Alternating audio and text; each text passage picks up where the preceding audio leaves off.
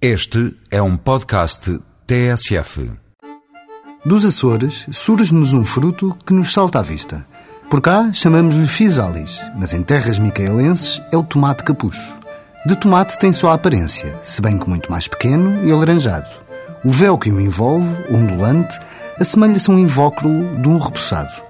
A descrição do seu sabor é uma tentativa de aproximação.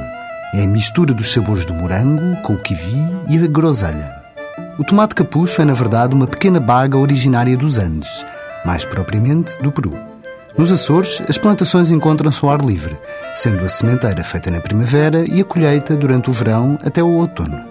O tomate capucho, rico em vitaminas A, B e C, também é rico em fósforo e ferro.